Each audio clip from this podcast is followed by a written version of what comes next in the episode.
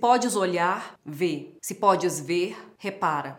Imagina que num dia de semana, uma quarta-feira, começando o horário de pico às 17 horas, talvez, você esteja voltando para casa, você pega o seu, o seu, carro, sai do seu trabalho para voltar para casa, já enfrenta aquele trânsito que ainda não é o trânsito monstruoso das 18, mas já é um trânsito pesado. Você para num sinaleiro, o sinal está vermelho, você é o segundo da fila, tem apenas um carro na sua frente e você aguarda todos das pistas ao lado aguardam que o sinal se abra para que todos possam seguir para suas casas. Mas quando o sinal fica verde, o carro da frente não sai e você se espanta porque você queria também dar sua arrancada para poder sair, mas não sai. De repente, os carros atrás, os carros em redor começam a buzinar e você sem entender o que está acontecendo. Será que a pessoa da frente não está vendo o sinal? É, será que ela está no WhatsApp, está no celular? Muito comum isso acontecer também. E se distraiu? Não viu que o sinal abriu? Você fica se perguntando, até que o sinal fecha novamente e os pedestres continuam a atravessar a faixa. E aí você aguarda pacientemente, as filas nas suas laterais voltam a se formar de outros carros e continua aguardando. Novamente o sinal se abre e novamente o carro da frente não sai. E aí começa a vir um questionamento e preocupação. Mas afinal de contas, o que está acontecendo? Um ser humano com um mínimo de empatia, de solidariedade, de preocupação, de consciência e de curiosidade faria o que você vai fazer. Você liga o pisca-alerta do seu carro para sinalizar para os motoristas de trás que tem algum imprevisto acontecendo no trânsito e você sai do seu carro e se dirige para o carro da frente para saber o que está acontecendo, se o motorista precisa de alguma ajuda, se o carro deu algum problema, até que quando você chega na janela do motorista, ele está desesperado, gritando, chorando copiosamente: "Estou cego, estou cego, eu não enxergo nada, estou cego". É assim que começa o romance Ensaio sobre a Cegueira de José Saramago, publicado pela primeira vez no ano de 1995, que provocou muito espanto, muito impacto na época, uma das obras mais aclamadas desse escritor, inclusive uma das obras que tornou o escritor mais famoso mundialmente, um grande recorde de vendas. Depois disso foi adaptado para o cinema, lançado no ano de 2008, dirigido pelo Fernando Meirelles. Inclusive, essa adaptação cinematográfica foi acompanhada pelo próprio escritor e ele fez algumas exigências para manter manter o teor da obra, o caráter alegórico da obra, que é justamente situar esses acontecimentos num país fictício anônimo, com personagens anônimas identificadas apenas pelas suas funções dentro da narrativa, de modo que essa alegoria sirva para qualquer tempo e qualquer lugar e não especifique necessariamente um país em questão. Inclusive, durante o lançamento do filme, o José Saramago ficou extremamente emocionado. Há um documentário sobre ele chamado Pilar e José, né, a história dele com a esposa, em que mostra ele chorando e abraçando o Fernando Meirelles, agradecendo pela linda tradução que foi feita para outra linguagem artística dessa belíssima obra.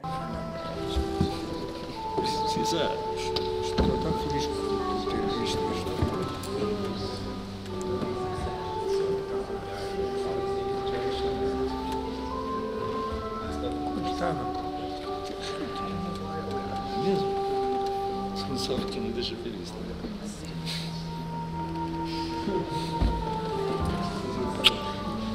E que hoje, nesse momento em que estamos vivendo de pandemia do coronavírus, esse movimento horroroso da gente não conseguir vencer essa doença ainda, está perdurando tanto tempo, essa obra voltou à tona, né? Voltou ao top 10, ao top 5 de vendas, ao lado de A Peste, do Camus, ao lado de 1984, de George Orwell, então o Conto da Aya, da Margaret Atwood, porque é uma obra que vai falar justamente de uma epidemia, a epidemia da cegueira, a cegueira branca. Esse é o diferencial dentro dessa obra. Não é uma cegueira como a que nós estamos habituados no nosso cotidiano, na nossa vida real, que é essa cegueira orgânica, ausência de luz, né, que é pura escuridão. Não é essa cegueira. Não é a cegueira congênita ou a adquirida no decorrer da vida. É uma cegueira metafórica, é uma cegueira alegórica. Na verdade, corresponde a um estado de consciência. E as interpretações podem ser várias dentro dessa obra. Né? A partir do momento que nós temos esse início e esse primeiro cego, é assim que é nomeado esse personagem, as outras pessoas começam a se contaminar. Alguém vai ajudá-lo, na verdade, é um ladrão de carros que rouba o carro dele, se aproveita da cegueira dele para roubar o carro dele também se contamina com a cegueira. Ele, no estado de emergência, vai consultar com um médico, com um oftalmologista e contamina todos os pacientes que estavam ali na sala de espera, bem como também o oftalmologista. Então, nós temos uma epidemia de cegueira de cegueira branca. A cegueira da obviedade, a cegueira da razão, a cegueira do raciocínio, a cegueira da lógica iluminista que nós herdamos, a cegueira de uma certeza absoluta de que a civilização e o progresso podem garantir tudo nas nossas vidas? Não sei. Fica a critério do leitor e da leitora a interpretação, as interpretações possíveis. Mas o fato é que essa cegueira aqui é um estado de consciência e é uma cegueira que atinge no âmago dos sentimentos, das emoções, da consciência, de uma noção de humanidade, de um conceito de humanidade. Não é simplesmente uma cegueira dos olhos, mas é uma cegueira dos sentidos, é uma cegueira do estar no mundo, é uma cegueira de ser uma pessoa, de ser um humano. Porque no final das contas, não é o fato de andar sobre duas pernas, não é o fato de ter olhos e enxergar e de falar que nos humaniza no grau máximo possível de humanização, mas é o que está dentro de nós. É o que fazemos com o que sentimos, é o que fazemos com o que pensamos. E de fato, essa cegueira vai atingir todas as pessoas, todas as personagens da obra. O médico, a rapariga do, de óculos escuros, o velho da venda preta, o rapazinho estrábico, assim são identificados os personagens dentro da obra, não pelos seus nomes. Assim como outras obras alegóricas do José Saramago. Inclusive, uma delas eu até falei aqui também no canal, que é as intermitências da morte. Também é uma epidemia, mas uma epidemia de não morte num país fictício com personagens fictícios que não são identificados pelos seus nomes também. Mas em ensaio sobre a cegueira, acontecimentos são muito marcantes e é impossível para nós não estabelecer um paralelo crítico com a realidade que nós estamos vivendo. A gente percebe, por exemplo, que a partir do momento que é identificada a epidemia, né, que o contágio muito rápido é percebido, o que, que as instituições, instituições vão fazer? O que, que o Ministério da Saúde vai fazer? Vai instaurar uma quarentena, vai mandar os contaminados, os já cegos e aqueles que tiveram contato com os cegos, que tiveram contato com os já contaminados, para uma quarentena. Acontece que essa quarentena vigiada, fortemente armada pelo exército, não dura tanto tempo, mas no tempo que dura, ali dentro é instaurado um microcosmo social. Um microcosmo social e selvagem, porque o grau máximo de selvageria concebida dentro de uma hierarquia social acaba sendo instaurado ali. O bem e o mal se reproduzem fortemente ali, as hierarquias, a exploração, a falta de humanidade, a crueldade, tudo que a nossa sociedade apresenta de mais belo e de mais horrendo vai se reproduzir dentro dessa quarentena. As instituições não conseguem atuar de uma maneira eficaz, né, pelo menos dentro das expectativas de um leitor leitor que acredita na humanização, que acredita na sensibilização a partir da arte, a partir da literatura, da humanidade em geral. E o que a gente tem é degradação atrás de degradação. O tom é extremamente pessimista, porque as pessoas chegam a um grau mais asqueroso e miserável de baixeza. As pessoas são animalizadas, a selvageria é, é estabelecida de uma maneira completamente distópica, que felizmente a gente ainda no meio desse cenário não estamos enfrentando de forma massiva, porque na obra é apresentada de forma massiva. Obviamente que quando a gente repara, porque a gente pode ver, a gente repara na nossa realidade, nós percebemos que existem pessoas em situações de miséria que estão passando por uma degradação desumana, né? Passando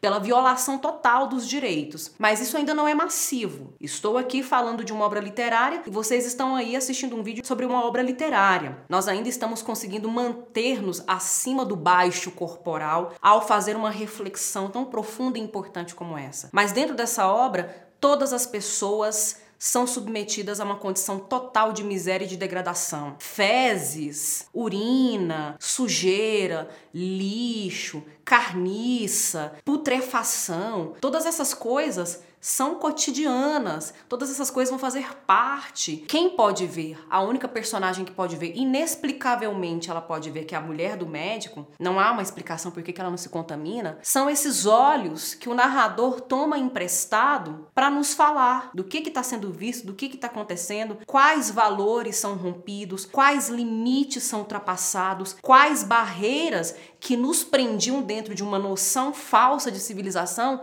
foram completamente quebradas nós. E não é por acaso, não é à toa, que o Saramago ganhou o Nobel de Literatura, que o Saramago foi e ainda é um dos escritores de língua portuguesa mais aclamados. É um dos escritores, inclusive, responsável por romper barreiras relativas ao idioma, porque a língua portuguesa não era assim tão querida no meio global, mas o Saramago consegue romper essa barreira graças mesmo à sua habilidade narrativa, à sua habilidade de escrita. Isso verifica-se, por exemplo, na linguagem. Nós temos um narrador que fica fazendo reflexões ao longo de todo o texto, então a gente tem um caráter metaficcional aí dentro da narrativa, né? É uma narrativa que está contando uma história e que está fazendo elucubrações, está levantando hipóteses, tecendo considerações acerca desse próprio ato de contar a história. É uma narrativa também que vai trazer a importância e a sabedoria dos adágios, dos provérbios, né, dos ditos populares, mas muitas vezes vai mostrar essa sabedoria de forma irônica, negando o, o, o provérbio, negando o adágio, como no caso do em terra de cego quem tem um olho é rei. Aqui a gente vê claramente que em terra de cego quem tem um olho não é rei, quem pode ver não é rei. A mulher do médico, por várias vezes, por vários momentos da narrativa, desejava também estar cega para não ver as coisas que estão acontecendo, para não ver as coisas monstruosas, coisas animalescas e bestiais que ela estava testemunhando.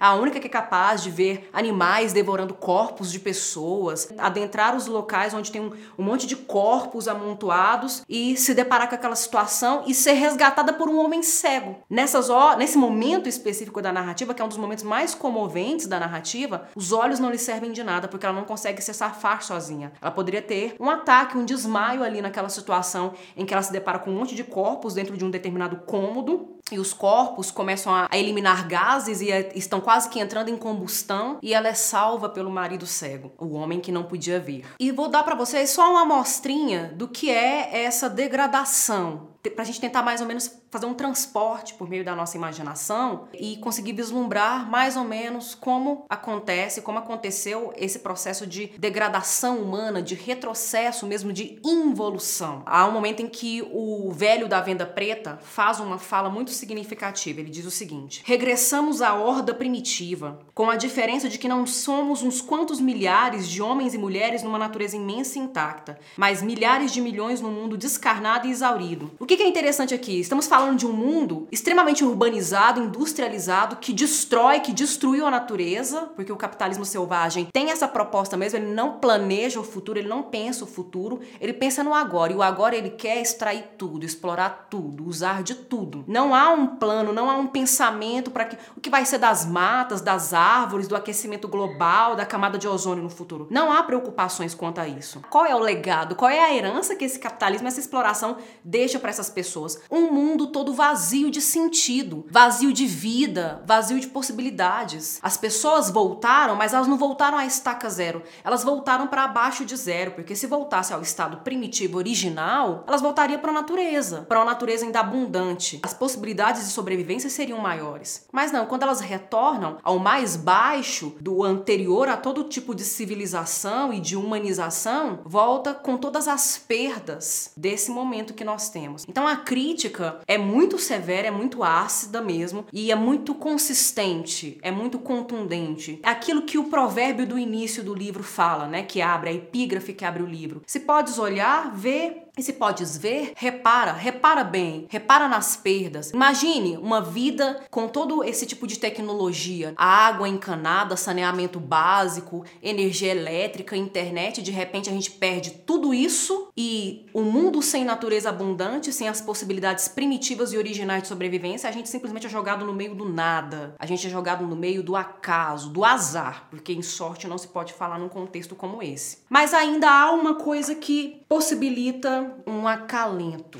para a alma humana. E, de fato, esse acalento é a arte. A arte ainda é uma possibilidade. A arte para nós aqui hoje é uma possibilidade de sobrevivermos, mesmo que aos trancos e barrancos, a toda essa situação que nós estamos passando. E a arte também é uma possibilidade para esses cegos se lembrarem de que são gente, de que são pessoas. O velho da venda preta, ele chega com um rádio, e é um rádio a pilha, tá quase acabando, ele quer ouvir as notícias, mas alguém pede para tocar música. E na hora que ele sintoniza sintoniza numa rádio que está tocando a música, uma coisa muito mágica acontece. O ponteiro de sintonização continuava a extrair ruídos da pequena caixa. Depois fixou-se. Era uma canção. Uma canção sem importância, mas os cegos foram se aproximando devagar, não se empurravam, paravam logo que sentiam uma presença à sua frente e ali se deixavam ficar, a ouvir com os olhos muito abertos na direção da voz que cantava. Alguns choravam, como provavelmente só os cegos podem chorar, as lágrimas correndo simplesmente como de uma fonte. Esse trecho, essa cena que li, inclusive me lembra uma,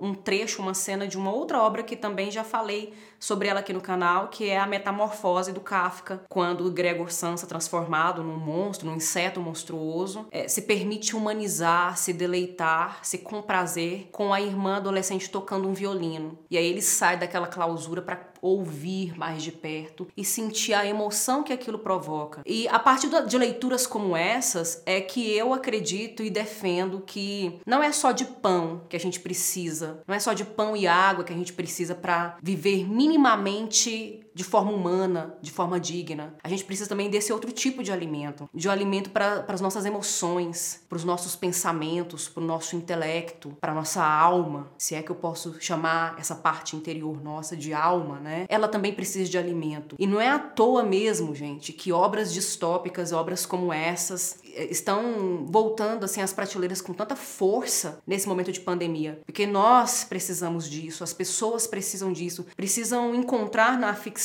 na arte, é, elementos para preencher as lacunas da vida real, porque a vida real sozinha é insuportável. E para reforçar ainda mais a genialidade do Saramago, que o que ele faz com a linguagem é um negócio impressionante, né? O cara traz uma oralidade pro texto dele, parece que é uma pessoa que está sentada do seu lado te contando essa história, né? O narrador, ele tem esse tom de oralidade, de coloquialidade. Mas há um domínio da língua que só é perceptível no texto escrito mesmo. Há um momento, um trecho apenas que eu citei, dois trechos que eu citei para mostrar o paralelismo que ele faz. Como esse paralelismo é genial, mostra até um certo caráter cômico que a obra tem, porque o Saramago tinha disso, né? O tom, o tom irônico e sarcástico das obras dele, por mais trágico que fosse, né? Por mais trágica que a obra fosse, sempre tinha esse flerte com o cômico, com o riso, com o deboche, com o deboche contra as obviedades que nós às vezes não queremos queremos reparar, não queremos encarar. Olha só. No caminho para a casa da rapariga dos óculos escuros, atravessaram uma grande praça onde havia grupos de cegos que escutavam os discursos de outros cegos. À primeira vista, nem uns nem outros pareciam cegos. Os que falavam viravam inflamadamente a cara para os que ouviam. Os que ouviam viravam atentamente a cara para os que falavam. Proclamava-se ali o fim do mundo, a salvação penitencial, a visão do sétimo dia, o advento do anjo, a colisão cósmica, a extinção do sol, o espírito da tribo, a seiva da mandragora mandrágora, o unguento do tigre, a virtude do signo, a disciplina do vento, o perfume da lua, a reivindicação da treva, o poder do esconjuro, a marca do calcanhar, a crucificação da rosa, a pureza da linfa, o sangue do gato preto, a dormência da sombra, a revolta das marés, a lógica da antropofagia, a castração sem dor, a tatuagem divina, a cegueira voluntária, o pensamento convexo, o côncavo, o plano, o vertical, o inclinado, o concentrado, o disperso, o fugido, a ablação das cordas vocais, a morte da palavra. Aqui não há ninguém a falar de organização, disse a mulher do médico ao marido. Talvez a organização seja noutra praça, respondeu ele. Continuaram a andar. Nessa cena aqui, vemos cegos falando sobre formas apocalípticas, várias formas do fim do mundo, formas caóticas, não, não de organização. No outro trecho, Atravessaram uma praça onde havia grupos de cegos que se entretinham a escutar os discursos de outros cegos. À primeira vista, não pareciam cegos nem uns nem outros. Os que falavam viravam inflamadamente a cara para os que ouviam. Os que ouviam viravam atentamente a cara para os que falavam. Proclamavam-se ali os princípios fundamentais dos grandes sistemas organizados: a propriedade privada, o livre câmbio, o mercado, a bolsa, a taxação fiscal, o juro, a apropriação, a desapropriação, a produção, a distribuição, o consumo, o abastecimento e o desabastecimento, a riqueza e a pobreza, a comunicação, a repressão e a delinquência, a loteria, os edifícios prisionais, o Código Penal, o Código Civil, o Código de Estradas, o dicionário, a lista de telefones, as redes de prostituição, as fábricas de material de guerra, as forças armadas, os cemitérios, a polícia, o contrabando, as drogas, os tráficos ilícitos permitidos, a investigação farmacêutica, o jogo, o preço das curas e dos funerais, a justiça, o o empréstimo, os partidos políticos, as eleições, os parlamentos, os governos, o pensamento convexo, o côncavo, o plano, o vertical, o inclinado, o concentrado, o disperso, o fugido, a ablação das cordas vocais, a morte da palavra. Aqui fala-se de organização, disse a mulher do médico ao marido. Já reparei, respondeu ele, e calou-se. Continuaram a andar. Esse já reparei do médico é tão vago, porque ele é o já reparei vago do Saramago, o já reparei irônico do Saramago. São formas de organização, mas falsas formas de organização, dissimuladas, porque na verdade são outras maneiras apocalípticas de fim do mundo. Esses projetos neoliberais, essa espoliação do outro, essa destruição e exploração absurda da natureza, desapropriação e coisificação do ser humano não salva o mundo de forma alguma, mas simplesmente traz um outro tipo de apocalipse, um outro tipo de fim de mundo, um outro tipo de cegueira. A escolha do livro, o ensaio sobre a cegueira, é proposital. Nós estamos fazendo um ano nessa pandemia e, infelizmente, depois de quase 400 mil mortos no Brasil por conta dessa doença, nós ainda temos que enfrentar um dos nossos mais difíceis problemas, que é o negacionismo. Que essa cegueira voluntária poderia ser comparado ao mal branco que é citado no livro. E isso tem impedido de alcançarmos o nosso estado pleno de saúde novamente. Mas, por outro lado, estamos também comemorando dois anos de canal de Doceia, mais de dois mil inscritos e inscritas, um número alto de compartilhamentos, de curtidas, o que é tão importante para o canal e mais importante ainda porque a mensagem que a gente propõe trazer aqui é justamente essa mensagem tão preciosa deste livro que nós temos um ano depois de pandemia que é a importância da arte. É esse alimento da alma, é o alimento do mínimo possível de saúde mental que a gente pode ter e acreditar que vamos superar isso mais uma vez, porque a humanidade passou por isso outras e outras tantas vezes.